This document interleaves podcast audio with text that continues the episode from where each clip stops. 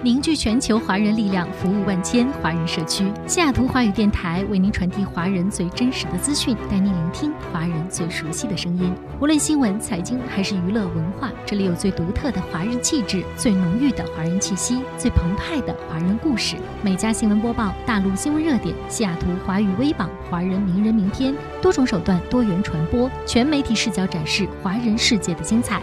与你最近，所以最亲。这里是西雅图华语电台。听众朋友，大家好，这里是海外华人都在听的美家新闻播报，我是燕欣。今天是北京时间十月十三号，北美当地时间十月十二号。首先来到今天的新闻头条。据报道，美国第三大集装箱港口萨凡纳港当前货物堆积情况严重，八万个集装箱正积压在佐治亚州的萨凡纳港口，数量较以往多出百分之五十。其中近七百个集装箱已经在港口滞留了一个月之久。美国佐治亚州港务局主管格里夫林奇对此表示：“我们的港口从未如此拥挤过。”在全球大供应链不稳定的背景下，萨凡纳港已经没有多余的地方存放货物。报道称，许多货轮在萨凡纳港已经停留等待了九天，但一个下午就有超过二十艘货轮堵在了美国大西洋海岸的港口外。海上大堵车的情况蔓延全球，仅在美国的洛杉矶港，上周就滞留了超五十艘货轮；纽约港也有数十艘船只停滞。好，进入今天的焦点新闻。据报道，美国政府今年一月终止了美墨边境墙的施工，取消了施工合同，这导致价值超过一亿美元的边境墙材料在德克萨斯州被废弃。报道称，用来建造边境墙的大约一万块钢板生了锈，这些钢板足以建造一百英里长的墙。在美国前总统特朗普卸任前，仅建成约十四英里的墙。记者表示，纳税人已经为此买单，付了钱，但却没有发生任何变化。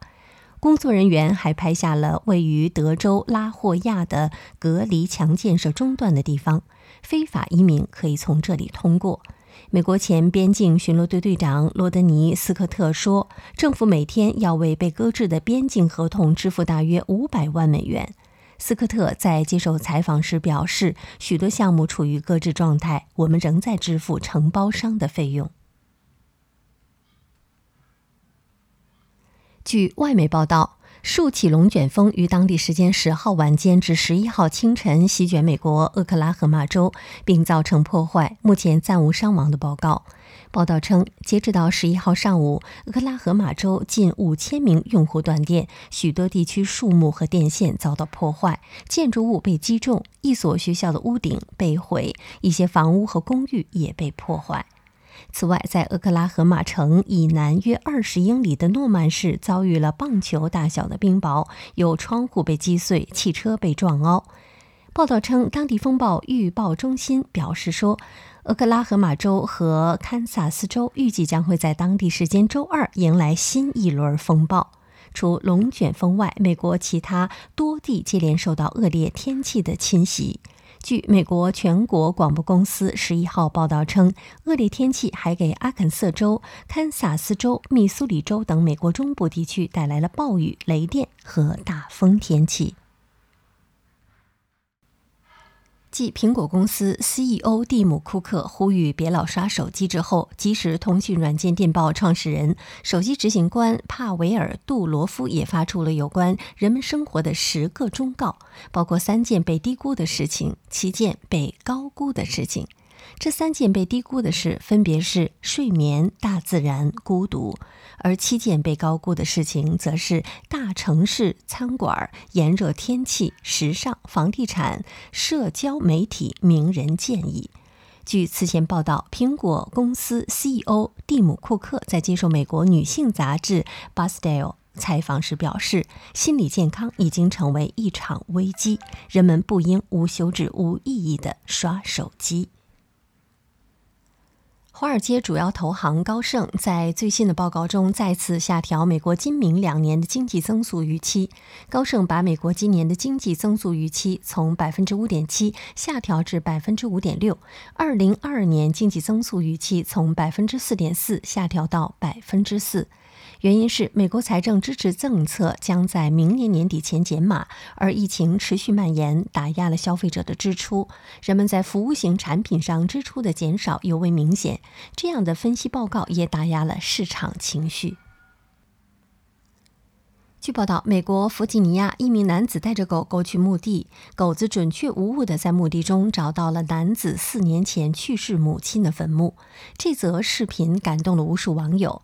三十五岁的约书亚·博伊尔带着两只狗狗来到切斯特附近的一个墓地，他的母亲二零一七年去世，被埋葬在这里。视频中，狗狗佐拉一路小跑走在前面，给约书亚领路，准确无误地找到了主人母亲的坟墓。约书亚并不知道佐拉能找到，他写道：“每当我问祖母在哪里，我的小狗总是直奔他的坟墓，这让我热泪盈眶。”视频下有数百条的评论，人们被狗狗感动，表示他们的爱是无条件的。美国又有名人雕像被涂鸦，这一次是在白宫外。气候问题示威者涌向白宫，涂鸦杰克逊的雕像，警告拜登。美国福克斯新闻十一号以此为题报道称，示威者当天涌上华盛顿街头，呼吁拜登政府采取行动应对气候变化。期间，一些示威者破坏了白宫外前总统安德鲁·杰克逊的雕像，还有一些示威者涌向白宫。报道称，抗议活动由专注于气候变化的非营利性组织“重建无化石燃料联盟”发起，为期五天。负责管理许多知名纪念碑的美国公园警察警告说，如果示威者不离去，警方就会采取行动。还记得2017年美国前总统特朗普访问沙特期间收到的豪华礼物清单吗？包括《纽约时报》在内的不少美媒近日爆出，其中一些皮草是假的。报道称，在特朗普总统任期的最后一天，白宫将这些礼物交给美国总务管理局。今年，这些礼物被移交给美国鱼类与野生动物管理局。在这个节点，出现了一个惊喜。《纽约时报》称这些皮草是假的。美国内政部发言人泰勒·切利称，野生动物检查员和特工认定这些长袍里的衬里经染色成了老虎和猎豹皮毛的图案。报道称，内政部负责监管美国鱼类与野生动物。当地时间十月十一号，美国 DC 漫画公司发布声明称，确定新的超人角色乔纳森·肯特性取向为双性恋。在新的漫画情节中，他将与一名男性记者交往。有美国网友批评此举矫枉过正。美国媒体表示，新超人乔纳森·肯特并非首个出柜的超级英雄漫画角色。二零二一年三月，漫威漫画公司宣布将迎来首位同性恋美国队长。瑞典皇家科学院当地时间十一号宣布，二零二一年诺贝尔经济学奖由三名经济学家分享。戴维·卡德因对劳动经济学的实证贡献而获得了一半奖项。乔舒亚 ·D· 安格里斯特和吉多 ·W· 因本斯因在因果分析分析方面方法论贡献而分享另一半奖项。瑞典皇家科学院在当天发表的新闻公报中说，这三位获奖者为我们提供了关于劳动力市场的新见解，并向我们展示了可以从自然实验中得出的因果结论。他们的方法已经扩展到其他的领域，并彻底改变了实证研究。近日，美国外卖平台因为送餐费过高，成为了众矢之的。报道称，美国外卖配送公司 DoorDash 在今年一月至九月期间完成了超过十亿份的订单。根据规定，他们可向餐馆收取相当于每份订单金额百分之三十的费用。纽约比萨连锁店创办人帕隆比诺表示，一家成功的餐馆只能获得百分之十五或百分之二十的利润率，而最后送餐平台把一切都拿走了。为了绕过送餐平台的高额收费，一些餐饮业者尝试自创送餐平台。一家名为 Logo 的公司创建了由餐馆拥有的送餐合作社，餐馆可以选择要付多少配送费，而这通常是送餐平台收费的一半。美国部分城市也采取了应对措施。纽约市近期通过立法，将第三方平台的送餐费限制在百分之十五。旧金山也通过类似的法律。据报道，当地时间十一号，一架小型飞机在美国加利福尼亚州桑蒂市一所高中附近坠毁。今日，俄罗斯称飞机坠毁时撞上了建筑物，并引发了火灾。消防官员表示，事件造成至少两人死亡，两人受伤。报道称，桑蒂市相关机构发推称，今天中午十二点左右，一架小型双引擎飞机撞上了桑地的两栋民居。推文称，至少有两栋民居被飞机坠毁后引发的大火烧毁。视频显示，坠机现场浓烟滚滚，建筑物被大火吞噬。当地的警局表示，由于这起坠机事件，几条街区被封锁。美国联邦航空管理局和国家运输安全委员会将着手调查这起事故。报道称，目前尚不知道导致坠机事件发生的具体细节。当地时间十月十一号，以色列亚夫内，以色列发现一个拜占庭时期的葡萄酒厂的遗迹。占地约二百二十五平方米，距今约一千五百年，被专家认为是拜占庭时期的最大葡萄酒厂。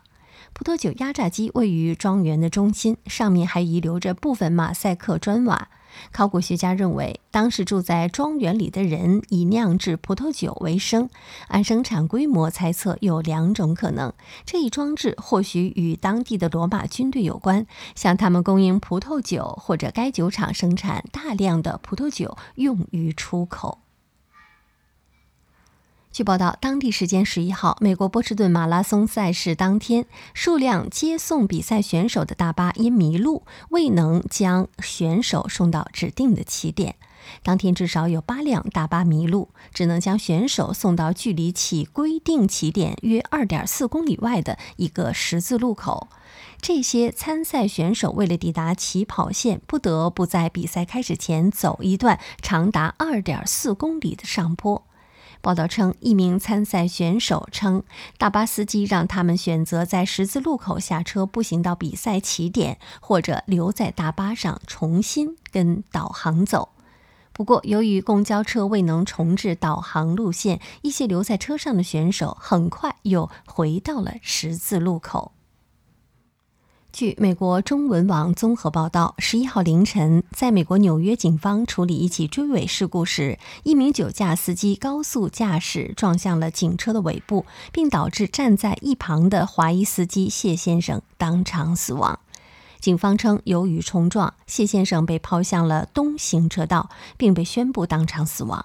开车撞向警车的司机，三十五岁的埃德蒙留在现场配合调查，并因涉嫌酒后驾驶被拘留。埃德蒙将面临过失杀人罪、车祸过失杀人罪、醉酒驾驶罪、超速驾驶罪以及能力受损驾驶罪指控。据报道，美国田纳西州加特林堡的居民近日去度假的时候遇到了三只小熊，其中两只幼崽踩翻了吊床后齐齐地摔在地上，画面逗趣可爱。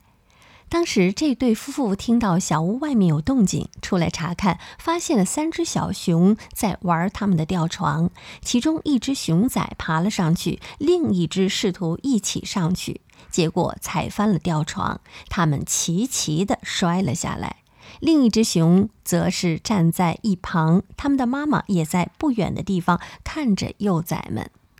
好，以上就是今天美家新闻播报的全部内容，感谢收听，我们明天再会。